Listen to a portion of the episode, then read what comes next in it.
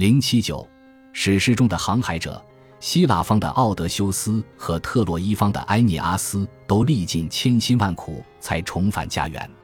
奥德修斯一路都在寻找祖辈世代居住的家园和爱妻珀涅罗珀，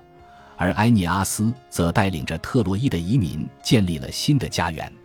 这两位英雄漫长的返乡之旅，近乎标志着英雄时代的完结。这正是我们下一章的主题。阿伽门农和他的家人的命运，同时为古代与现代的艺术家们提供了灵感。索福克勒斯曾经创作过悲剧。厄勒克特拉，而在绘画领域，伯纳迪诺梅曾经在1654年创作过《俄瑞斯特斯杀死埃鬼斯托斯与克吕莫涅斯特拉》，皮埃尔纳西斯盖兰也在1817年创作出了《克吕莫涅斯特拉在刺杀熟睡的阿伽门农前犹豫》。